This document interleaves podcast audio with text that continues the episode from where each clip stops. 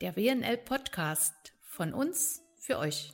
Ja, liebe WNLerin, guten Tag und herzliche Grüße vor unserem nächsten Podcast.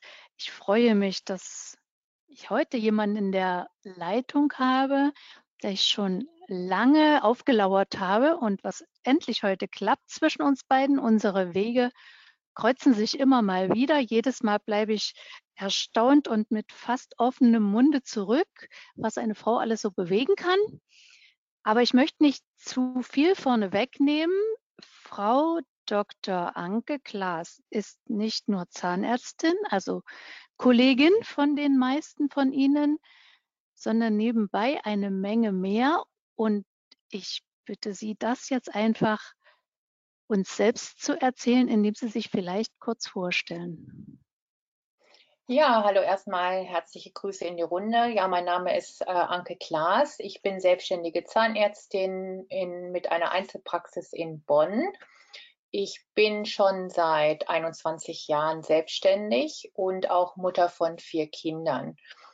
Äh, ich habe den Spagat geschafft zwischen Familie und Beruf und zudem bin ich mittlerweile auch politisch aktiv. Wir haben einen eigenen Verband gegründet, den Verband der Zahnärztin Plus. Ja, genau das ist es, wo ich schon das erste Mal fassungslos äh, daneben stehe und denke, boah, Zahnärztin ist sie, Mutter ist sie von eins, zwei, drei, vier. Also bei mir war dann nach dem zweiten Schluss, nach vier Kindern. Ähm, ja, aber wir gehen zurück. Wie hat alles angefangen? Ähm, ich wollte Sie gern fragen, warum ausgerechnet Medizin? Wann und warum haben Sie sich entschieden, Medizin zu studieren? Ja, also das war so, dass ich bin in der Eifel aufgewachsen, habe mein Abitur in, in Dauen absolviert. Und damals stand es eigentlich noch gar nicht zur Debatte, dass ich äh, Medizin bzw. Zahnmedizin studiere. Äh, das Wichtigste für mich war damals, dass ich einfach mal äh, wegkomme, dass ich in die Stadt komme. Und äh, so hat es mich dann nach Köln vertrieben. In Köln habe ich dann erstmal eine Ausbildung gemacht als zahnmedizinische Assistentin. Und äh, da habe ich dann festgestellt, dass der Beruf ja doch sehr interessant ist, dass er viele Seiten hat und währenddessen habe ich mich dann letztendlich entschlossen, dann Zahnmedizin zu studieren. Damals war das so, dass man auf jeden Fall den Zahnmedizinertest machen musste, beziehungsweise den Medizinertest. Das habe ich dann auch umgehend gemacht und konnte dann nach einer zweijährigen Berufsausbildung, die ich auch abgeschlossen habe, dann in das Studium äh, kommen also es war eigentlich sehr, so ein bisschen Zufall. Also es war jetzt nicht so direkt nach dem Abitur, dass ich mich entschlossen habe, Zahnmedizin zu studieren, sondern erst über die Ausbildung. Dass es ein medizinischer Beruf an sich geworden ist, also dass ich mich für, die, für diese Ausbildung entschlossen habe, das war auch dem geschuldet, dass ich eben sofort einen Ausbildungsplatz bekommen habe und auch schon immer irgendwie was medizinisches, kreatives machen wollte. Also erst die Ausbildung, dann das Studium hinten dran. Ja, genau. Oh, okay, gut. Sollte ich jetzt vielleicht schon dazwischen fragen, wann kam denn das erste Kind?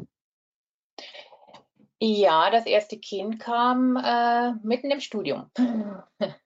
also ich habe dann okay. mein Examen mit, dem, mit, äh, mit einem einjährigen Kind absolviert. Ähm, da war natürlich erstmal wichtig, dass man das eben auch, dass man das Studium beendet. Äh, das lief aber eigentlich ganz gut, da mein Partner und ich das immer ganz gut geregelt bekommen haben. Das zweite Kind kam dann äh, während der Assistenzzeit, das dritte direkt im ersten Jahr meiner Selbstständigkeit und das vierte kam dann ja auch so mittendrin in der Selbstständigkeit. Ähm, ja, es hat aber immer gut geklappt, muss ich dazu sagen. Jetzt nochmal chronologisch. Studium beendet, ein Kind war da. Assistenzzeit, wie lange? Die Assistenzzeit, die ist ja zwei Jahre.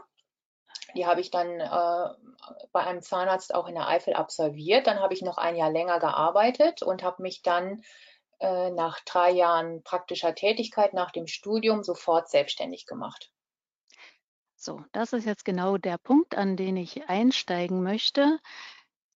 Ähm, Sie hatten ja möglicherweise die Wahl, angestellt zu bleiben, zumindest noch eine Weile, haben sich aber trotzdem entschieden, wie sagt man so schön, zu springen, in die ja. Selbstständigkeit zu springen mit entweder leichtsinnig oder allen Wenn und Aber im Kopf. Wie war das bei Ihnen? Das äh, war eigentlich äh, da gab es früher gar keine Alternative. Also das war Angestelltsein, das war ja gar keine Option. Ähm, erstens wollte ich auch wieder in die Stadt zurück und äh, ich wollte selbstbestimmt sein. Ich äh, wollte mich verwirklichen können und äh, ich habe dann auch relativ schnell dann in Bonn eine Praxis gefunden. Und äh, also die Entscheidung war eigentlich äh, sofort klar, dass ich mich dann früher oder später selbstständig mache. Es ging ja. halt relativ schnell. Das hing aber davon ab, dass ich auch sehr schnell eine Praxis gefunden habe. Also Sie haben eine Praxis übernommen? Ich habe eine Praxis übernommen, eine Alterspraxis in Bonn, ja. Die war allerdings schon ein halbes Jahr äh, leer, weil der äh, Zahnarzt, der vorherige Besitzer, zunächst niemanden gefunden hatte. Dann habe ich das aber dann über die äh, Kassenzahnärztliche Vereinigung ähm, habe ich diese Praxis dann vermittelt bekommen. Also wiederbelebt sozusagen. Genau, ich habe sie wiederbelebt. Ich habe sie dann quasi von null wieder hochgefahren. Das war aber auch im Grunde genommen war das ganz gut, weil ähm, ich quasi jetzt nicht in, in einen Arbeitsmodus Modus kam, ähm, von 100, sondern ich konnte die Praxis so allmählich aufbauen. Also ich hatte das, hatte genügend Zeit, um die Praxis eben ins Laufen zu bekommen. Wo war das Personal inzwischen? Das Personal war nicht mehr da, das musste ich mir neu suchen und äh, das war am Anfang auch ziemlich schwierig. Ich habe mich dann eben über Kolleginnen und Kollegen schlau gemacht, äh, ob noch jemand äh, kennt, der mir, der mich da unterstützen kann. Und ähm, ja, so habe ich dann, bin ich dann an zwei nette ähm, Assistentinnen gekommen. Wenn Sie zurückblicken, sich versuchen, an das erste Jahr zu erinnern, was war vielleicht besonders schmerzhaft und was war besonders schön? Das sind jetzt zwei Fragen in einer. Die Reihenfolge können Sie sich überlegen. Äh, schmerzhaft, also so schmerzhaft in dem Sinne kann ich das gar nicht so rückblickend äh, wiedererkennen. Also da war jetzt nichts direktes Schmerzhaftes dabei. Äh, die Frage mit dem Personal vorhin, das war schon äh, eine ganz berechtigte Frage, weil sich das im Nachhinein immer als äh, problematisch herausgestellt hat. Also ich hatte dann damals zwei nette Kolleginnen gefunden und ähm, aber das Problem war eben dann, dass das eine dann ähm, auch wieder schwanger wurde und äh, dann war ich halt kurzerhand wieder auf mich alleine gestellt mit einer Helferin. Also das war schon immer eine Herausforderung, dieses Organisieren, immer gucken, dass es dann doch läuft, dass jemand am Telefon sitzt. Äh, also das war am Anfang so schon etwas schmerzhaft zu erfahren, dass man eben niemanden im Rücken hat, der einen so direkt unterstützt, sondern dass eben alles an an mir hing letztendlich und ich gucken musste, dass der Laden läuft. Aber schmerzlich würde ich das jetzt so nicht bezeichnen. Das gehört halt wahrscheinlich einfach dazu. Ähm, was sehr schön war, war der Kontakt zu den Patienten, also die mich dann eben auch immer motiviert haben, die es gut fanden, dass die Praxis wieder läuft, die dann auch eben, also äh, Stammpatienten des Vorgängers sind wiedergekommen. Und äh, das hat mich schon sehr gefreut, dass ich das eben so wieder aufbauen konnte. Gibt es eine schöne Episode aus der Zeit, die Sie besonders geprägt hat? Äh, also da kann ich jetzt, also eigentlich waren alle Episoden irgendwo immer nett, weil äh, also der, das ganze Berufsleben war immer eine Bereicherung. Was sehr schön ist, dass ich meine Kinder zum Teil auch mit in die Praxis genommen habe, die dann im Wartezimmer gespielt haben, die dann eben auch den Kontakt zu den Patienten hatten. Also das war am Anfang schon auch eine gute Erfahrung, dass die Patienten das immer so mitgetragen haben. Das hört sich jetzt ein bisschen abenteuerlich an. Ähm, Sie haben mir erzählt im Vorfeld, dass diese Selbstständigkeit für Sie sogar aus heutiger Sicht immer noch der einzige Weg war, Familie und Beruf unter einen Hut zu bringen. Wir reden ja da oft drüber. Solche Sätze höre ich selten. Warum denken Sie so? Ja, also das ist ein ganz wichtiges Thema, weil es ja tatsächlich in der heutigen Zeit so ist, dass die äh, jungen Kolleginnen sich ähm, nicht so schnell selbstständig machen. Ähm, für mich ist es aber die einzige Form der Berufsausübung, auch gerade mit Kindern und Familie, weil man doch ähm, sehr selbstbestimmt ist und ähm, sich sehr gut organisieren kann. Also ich musste nie jemanden fragen, zum Beispiel wenn irgendeine Veranstaltung im Kindergarten war oder in der Schule, äh, dass irgendeine Theateraufführung mal zwischendurch äh, organisiert war, konnte ich eben immer sagen, ja, ich bin dabei. Ich habe dann eben meinen Patienten ähm, rechtzeitig abgesagt. Dann bin ich eben mal eine Stunde äh, oder zwei Stunden weg gewesen und das war eigentlich so nie ein Problem. Äh, während wenn ich jetzt angestellt gewesen wäre, dann hätte ich ja immer fragen müssen. Also es wäre ja immer irgendwo ein Konfliktpotenzial da gewesen und das hatte ich alles nicht. Also ich war sehr flexibel und äh, im Nachhinein kann ich das äh, immer nur noch mal auch bestätigen, dass das also für mich jetzt die einzige richtige Form war, ähm, eben Familie und Beruf miteinander zu verbinden. Um es nochmal ganz klar herauszustellen, Sie sind als Zahnärztin in der Praxis die einzige Berufsträgerin? Oder gibt es einen Kollegen oder Kollege? Also ich bin äh, die Inhaberin der Praxis, habe allerdings ja. äh, angestellte Zahnärzte. Also Inzwischen. Also damals nicht. Damals, als die Kinder noch klein waren, hatte ich, war ich ganz alleine. Äh, ich hatte zwar immer während der Schwangerschaften hatte ich dann Vertretungen, aber äh, während des Arbeitens normal hatte ich keine angestellten Zahnärzte. Äh, das war aber auch damals jetzt finanziell wäre das so einfach gar nicht zu stemmen gewesen. Ähm, hatte ich auch gar nicht, brauchte ich auch nicht.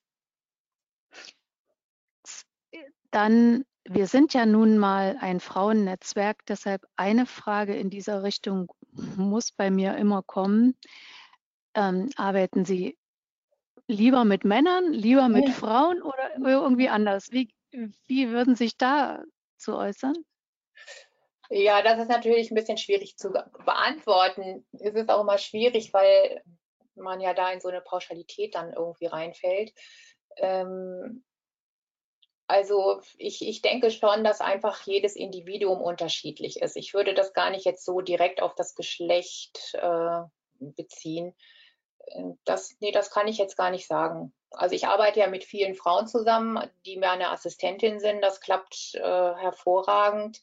Äh, ich habe auch angestellte Zahnärzte, die, mit denen ich auch super klarkomme die vielleicht ein bisschen ruhiger sind. Also wenn ich dann doch irgendwie was sagen kann, dann sind die männlichen Kollegen so etwas relaxter.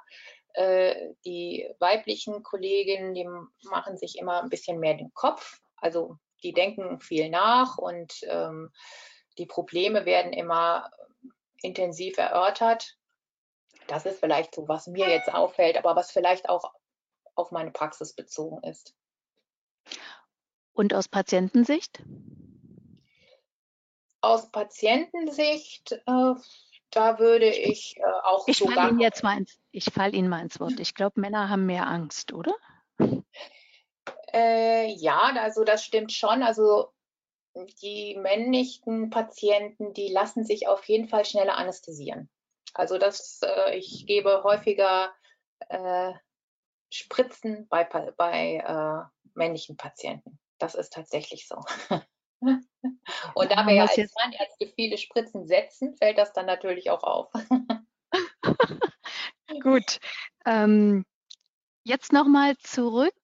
Äh, Sie können ja jetzt schon auf ein paar Jahre Erfahrung und Lebenserfahrung zurückblicken. Jetzt haben Sie, wir stellen uns vor, eine junge Kollegin vor sich, die all diese Fragen noch vor sich hat und noch nicht für sich beantworten kann. Gibt es irgendwas, was Sie der mit auf den Weg geben möchten, wo Sie vielleicht denken, wenn mir das jemand mal früher gesagt hätte, hätte ich da schon mal ein bisschen besser mich vorbereitet oder hingehört? Also äh, es ist immer gut, sich rechtzeitig mit dem Thema auseinanderzusetzen und äh, sich viele Informationen einzuholen. Also auch frühzeitig mit der Kassenzahnärztlichen Vereinigung zu telefonieren, äh, dass man sich viele Infos holt, dass man eben auch an die richtige Praxis kommt. Also was eben ganz wichtig ist, ist der Standort zum Beispiel. Das war mir damals nicht so bewusst. Ähm, da hatte ich einfach ein bisschen Glück gehabt, dass ich äh, durch Zufall einen guten Standort hatte. Und jetzt im Nachhinein ist mir es eigentlich erst bewusst geworden, wie wichtig das ist. Ähm, also da würde ich auf jeden Fall ähm, immer gucken, dass man, dass man sich auch viele Praxen anschaut. Die zweite Sache ist, dass man eben auch schon im Vorfeld sich so ein bisschen, also wenn man sich jetzt entscheidet für die Selbstständigkeit, dass man sich mit der Teambildung auseinandersetzt, weil das auch äh, immer Probleme darstellt, dass man eben das Praxisteam zusammenhält und dass das Zusammenarbeiten gut funktioniert. Äh, da hatte ich am Anfang auch ein bisschen Schwierigkeiten, ähm, aber das läuft jetzt mittlerweile super. Also ja, und dass man sich nicht aus dem Konzept bringt. Also wenn man dann sich entschieden hat, dass man weiß, was man möchte, dass man das auch durchzieht und dass man sich ähm, nicht zu sehr von anderen Dingen ablenken lässt. Das sind jetzt schon mal drei Dinge, die man beim Studium nicht lernt. Wo holt man sich diese Info? Wo haben Sie sich diese Informationen hergeholt? Ja, das waren dann so Erfahrungen, die man eben einfach im Leben dann gemacht hat, beziehungsweise im Praxisalltag, als ich dann eben festgestellt habe, dass wir im Team so ein bisschen Probleme haben, dann habe ich eben auch Teambildungsseminare besucht ähm, heutzutage ist es ja auch so, dass man eben durch die Netzwerke unheimlich viel äh, Erfahrung bekommt und auch Austausch bekommt. Und da habe ich mir, also heute, heute nehme ich mir die ganzen Informationen aus den Netzwerken auch. Ja. So, jetzt haben wir eine Zahnärztin mit mehreren angestellten Zahnärzten, vier Kindern und weil das noch nicht reicht, Frau Dr. Klaas, gibt es jetzt auch noch ein berufspolitisches Engagement. Das möchten wir jetzt auch noch ein bisschen beschrieben haben, ja. bitte. Ja, das ist also so, dass man ja dann, wenn man so lange selbstständig ist, ja dann mittlerweile auch immer mehr äh, mitbekommt, was nicht funktioniert, gerade so im Praxisalltag, in der Organisation, in den ganzen bürokratischen Richtlinien und ähm, ich habe mich ständig geärgert über neue Verordnungen und habe immer geschimpft und dann habe ich irgendwann gedacht, so du musst jetzt auch mal was tun und ähm, ich darf nicht immer nur meckern. Und dann habe ich mich eben entschlossen, das war 2014, 2015 so ungefähr, ähm, dass ich mich dann doch standespolitisch engagiere. Ähm, ich habe mich dann bei den ansässigen Verbänden und Stammtischen äh, gemeldet und äh, habe eben die Kolleginnen und Kollegen kennengelernt. Dabei wurde mir dann aber auch klar, dass ich, dass mir eben so gewisse Kompetenzen fehlen, weil ich ja doch äh, mich in den ganzen Jahren vorher nie so sehr mit Standespolitik auseinandergesetzt habe, so dass ich mich dann 2016 entschlossen habe, äh, die AS-Akademie zu besuchen. Das ist eben ein berufsbegleitendes Studium, äh, was sich mit ähm, Selbstverwaltung, freiberuflicher Selbstverwaltung beschäftigt und was mit einem Zertifikat beendet wird, Zertifikatsabschluss beendet wird. So, nun raus mit der Sprache. Es gab auch eine Wahl. Ja, es gab auch eine Wahl. Also als ich dann äh, dieses, äh, die AS-Akademie beendet habe, hatte ich natürlich ganz viele Netzwerke, was ein Riesenvorteil war und was mich auch total inspiriert hat, was mich bereichert hat. Und wir eben auch in der Zahnmedizin äh, festgestellt haben, dass die Frauen sehr unterrepräsentiert sind, gerade in der Standespolitik. Und äh, deshalb haben wir den Verband der Zahnärztinnen gegründet, wo sich eben die ganzen Zahnärztinnen zusammengefunden haben und eben auch ähm, sich engagieren möchten, ihre Belange in die Standespolitik tragen möchten. Und ähm, aus diesem Verband heraus haben wir dann auch entschlossen, Listen aufzustellen, weil wir gesagt haben, es macht natürlich keinen Sinn, immer nur zu fordern, dass wir irgendwo reinkommen. Wir müssen auch aktiv werden. Und dann haben wir in Nordrhein für die Kammerwahl Listen aufgestellt und haben es dann auch eben geschafft, 30 Zahnärztinnen auf die Listen zu bekommen und sind dann letztendlich mit 18 Kandidatinnen in die Zahnärztekammer Nordrhein eingezogen. Das war schon ein voller Erfolg, weil wir ja auch erst kurze Zeit ähm, existierten, uns ja so direkt noch niemand kannte.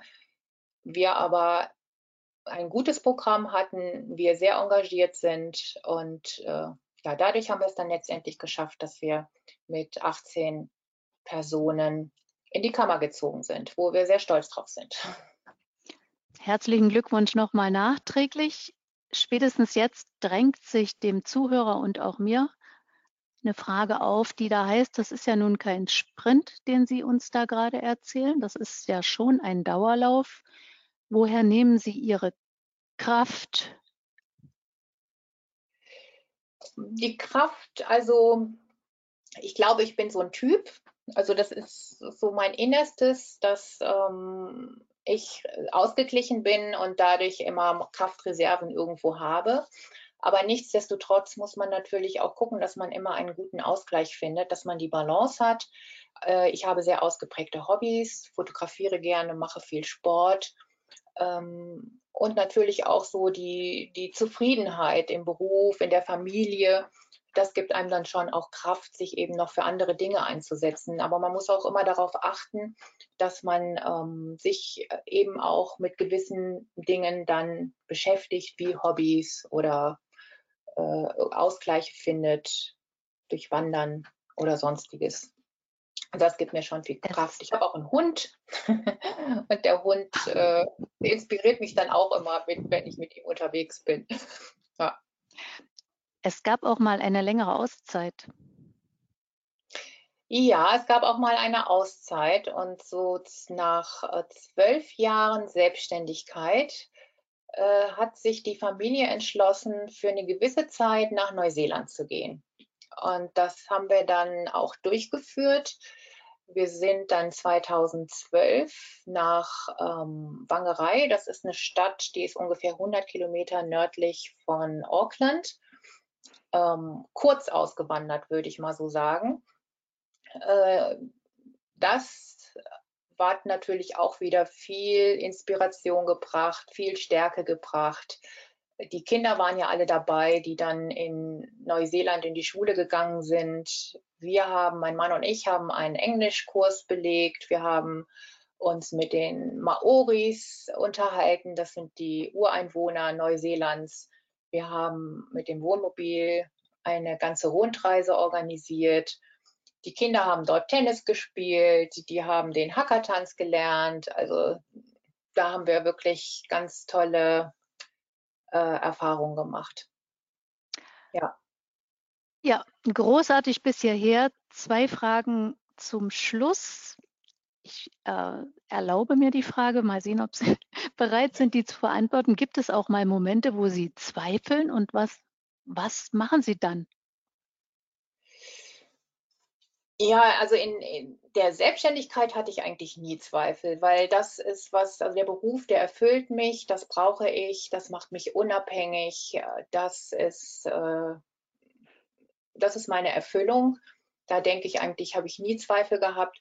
In der Politik ist das natürlich schon ein bisschen was anderes, weil man ja da doch auf sehr große Gegenwehr äh, tritt und da kommen einem dann schon auch mal die Zweifel, ob sich das so lohnt.